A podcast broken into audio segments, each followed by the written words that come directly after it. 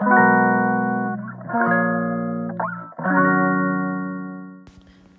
い皆さんこんにちは。本日で17回目の放送となります。今日はですね断酒についてお話ししたいと思います。前々からちょっと断酒についてお話ししたいなと思ってたんですけど、えー、と今ですね私断酒をして、えー、っとどれくらいかな。ちょうど半年ぐらいですね。あそんな経ってないですねまだ。えー、っとまあかつてですね、えー、1年ぐらいは断酒してたことあるのでまあそんなに長い期間ではないんですけど今はそんなに 苦痛なくあの続けられているので、えー、どうしてこういうふうに、えー、続けられるようになったかっていうことを皆さんにシェアしたいと思います。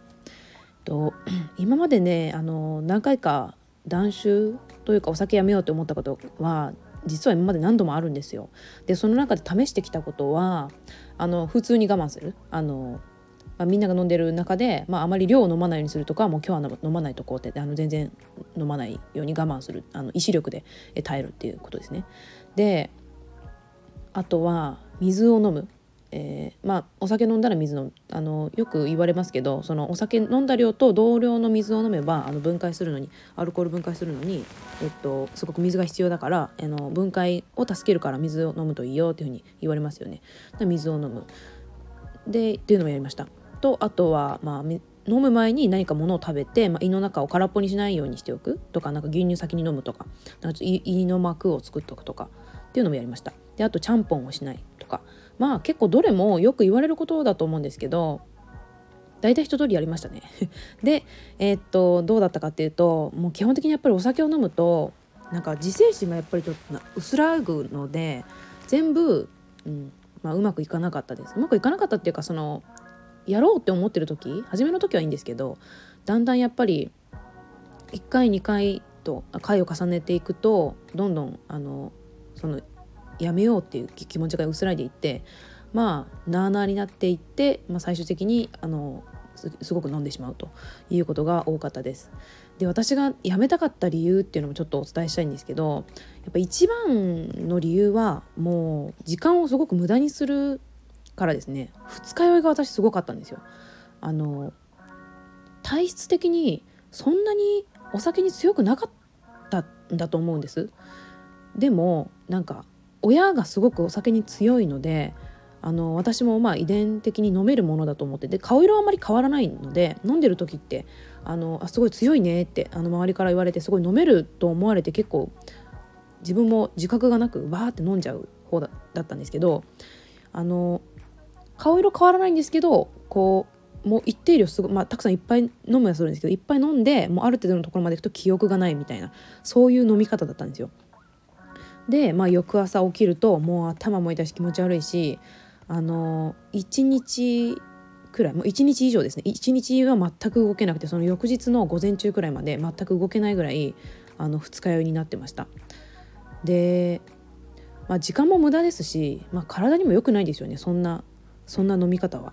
でなんか危険な飲み方だなとも思ってたのであの何度も事件も引き起こして あの周りに迷惑をかけてきたのでもう本当にやめたいなって思ったことが多かったんです。であのそのやめたかった理由のもう一つにあの程よい量でやめたいかったんですけどその量でやめられなかったっていうのが理由にあります。なんかちゃんと節度を持って飲める人っていると思うんですけどなんかこれぐらいがほろ酔いであのちょうど心地いいからこれ以上は飲まないようにしようとでちゃんと自制心を持ってあのそれ以上は水にするとかあの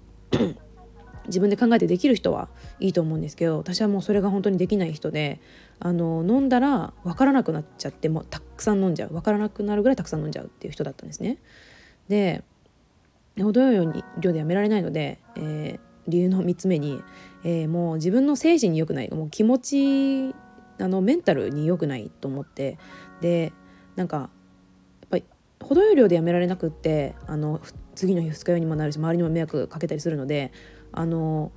翌日すごく自己嫌悪に陥りますよね。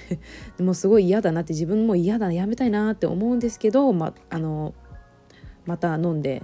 あのちょっと精神不安定になるというか。でお酒って飲んで気は紛れるんですけどなんか緊張とかこのそういうのってお酒飲むと紛れるじゃないですかちょっとこう副交感神経が優位になるのかななんかリラックス状態になるというかあの気分はすごく良くなるんですけどなんかあん気持ち精神が安定しているわけではないなと思ってただなんかあのごまかされてるだけだなと思ってなんかこれは精神にすごく良くないなって思ったんですよ。でそう思うようになったすごくあの大きなきっかけであの周りの人でちょっとアル中になってる人とかもいてあの自分の叔父とかがもうあの肉親であのアル中になってる人もいたしあのすごく身近な仲のいい方であのお酒がすごく好きな方でよくあのお酒飲んでたんですけどあのちょっと自ら命を絶ってしまった方がいたんですね。でその方の子はいつもすごくお酒飲んで楽しそうにしてたんですけどなんか後になって考えるとなんかお酒を飲んで辛さを紛らわしてたのかなって思ってちょっとうつもあの患わってたってたのでそういう自分の辛い現実をお酒飲んで紛らわせたっていうことがあったんじゃないかなって後で思ってなのでそういうのを見てやっぱりお酒を飲むことでなんかこの自分の現状が良くなるわけではなくただその自分の気持ちを紛らわせてるだけなんじゃないかってことに気がついてあの自分はあの今のうちにやめれるうちにやめようかなと思ってあの本格的にやめようと思っていろんな本を読んでやめることにしました。で、えー、ちょっとすみません前置きが長くなったんですけど私が、えー、っと読んだ本2つありまして、えっと1冊目は「そろそろお酒やめようかな」っていう本です。これ Amazon の Kindle 本で買ったので電子書籍だったんですけどこれは、うん、そんなにおすすめはしないです。うんえー、っとちょっと狩猟を減らしたいかなとかあのなんかこのデメリットデメリットこういう方法があるとかそういうなんかちょっと左脳に訴えるようなあのなんか手法とかを教えてくれるあの本ではあるんですけどなんかちゃんと自制心を持って飲める人はあのこの本が効くかもしれないですけど私そのお酒飲むと自制心効かなくなる人間だったのでこれはあんまりなんか意味なかったというか最初は聞いてうんうんうんってこう知識にはなるんですけどなんかあのやっぱ左脳で考えてあの自分の脳であ良くないよね良くないよねってことは分かるんだけどやっぱついつい飲んでしまうとかだんだんこの忘れてしまうっていうのがあったのでこれはあんまり聞かなかったんです。でで私があのちょっと強くお勧めしたいえー、ともう一冊の本が「えー、禁酒セラピー」っていう本ですね。えー、とサブタイトルが「読むだけで絶対やめられる」っていうあの本タイトルなんですけど、えー、アレン・カーという、えー、イギリス人の方が書いてます。でこの方はなんかあのお酒だけじゃなくてねいろんなあのやめたいことをやめるためのあのセラピー本みたいなシリーズを出してて禁酒だけのえっ、ー、と禁煙？タバコ？タバコをやめるための禁煙セラピーとかあとダイエットセラピーだったかな？とかそういったちょっとあまあ一般的にやめたいと思ってる人が多くいるようなことをちょっとネタにしてこれをあのやめるための本っていうのを何冊か出されてる方です。でこの本で何が良かったかっていうとなんかねあのこれはちょっと前の本と違ってなんか左脳に訴えるようなあのなんか手法とかではないんですよ。これはなんかね一言で言うとなんか自分をあの術にかけるっていうような感じ。催眠術ではないんですけどなんかこう術にかけるような感じ。なのでえー、っとお酒を飲むこと自体の価値観を書き換える感じですね。自分自身が持ってるこうお酒を飲むとあここうなるっていうなんか価値観。お酒を飲むことに関するなんか経験っていうか自分がもともと持ってるイメージってありますよねお酒飲むと気持ちよくなるとかなんかやっぱりやめたいと思ってるけどやめられないものとかなんかそういった価値観を書き換えてしまうような本なんですよ。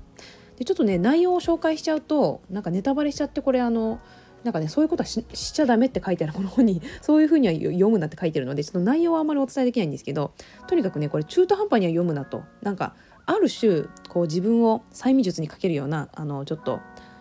セラピーってこう何て言うんですかね自分の脳を洗脳させるような感じの本なので、まあ、これは何て言うんですかね信じてこそ価値があるっていう感じ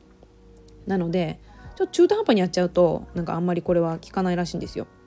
でこの本にも書いてあるんですけどやっぱこれを読み終わった後にあのちょっとだけならいいかなとかちょろっと飲んでみようかなとかってなるともうその術が解けちゃうのであのまたお酒を飲むあなたに戻ってしまいますと。であのこの本にも書かれてて私も実際そうだなって思うんですけどお酒をちょっとだけ飲めるお酒ちょっとだけにこうとどめとどめらさせてとどまらせてあの適度に飲めるっていうあのことはないんですよ。ないらしいんですよ。なんかもう飲むかやめるかしかないって書かれてて。でなのであまあ中にはねそういう人いると思うんですけどねあのちょちょうどいいくらいでやめられる人いると思うんですけど、まあ、私の場合はそのちょうどいいところでやめるってことはできない人なのであのもうやめるかあのの飲み続けるかのどっちかしかないと。っていうことでまあもう完全にやめるっていう選択を取るっていうなんか強いその強い志というか決意がないとこれはちょっとあの達成できないあのかなと思いました。やっぱお酒ってあの毒というかあの麻薬というか依存性があるものなのでやっぱ飲んでしまうとついあの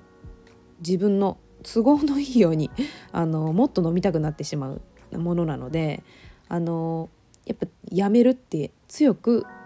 決心しないとあの達成できないことかなと思います断酒は。なのであの、まあ、私と同じようにですねもう酒はいらんと。この人生のこの時間を酒につこれ以上費やしたくないと。あの無駄な時間を費やしたくないと。思ってる方はこの禁酒セラピーっていうのをすごくおおすすめします。えっ、ー、となんかこれさっきアマゾンで見たらあの漫画版とかも出ててあの漫画で読める禁酒セラピーとかも出てるのであの読みやすくてそういうのも読んでみてもいいかもしれない。私は普通の原書というかあの普通の文字だけのやつを買ったんですけどもうこれもすごく良かったです。でねこの帯のちょっと内側にちょっとあの tips っていうかあのちょちょこっとした内容が書かれているのであのお伝えしますね。えー、全ての悩めるお酒飲みに送る画期的な禁酒法でまず1精神力はいらないこのメソッドというかこのセラピーを使うのに精神力はいらないと我慢しなくていいんだと。はい次禁断症状がないあもう飲みたい飲みたいっていうあの禁断症状ですねあのあのアル中の人とかが 手震えたりする。あれがない。でこれはシラフの時に読むこと。っていうことですね。あの酔っ払ってない時に読むこと。ライフスタイルはそのまま。今までと同じライフスタイルを続けられます。で代用品は不要。まあタバコとかみたいにあのタのタバタバコの代わりのなんかパイプみたいなの吸う人いますけどもこれはまあ代用品は不要と、まあ、ノンアルコールとか飲まなくていいですよっていうことですね。で誰でもすぐにやめられるっていう風に書かれてます。アル中の人でもこれでやめられるそうです。はい、えー、もしお酒をやめようと思っているそこのあなた是非この本を読んでみてください。はい。それでは今日はこれで終わります。はい。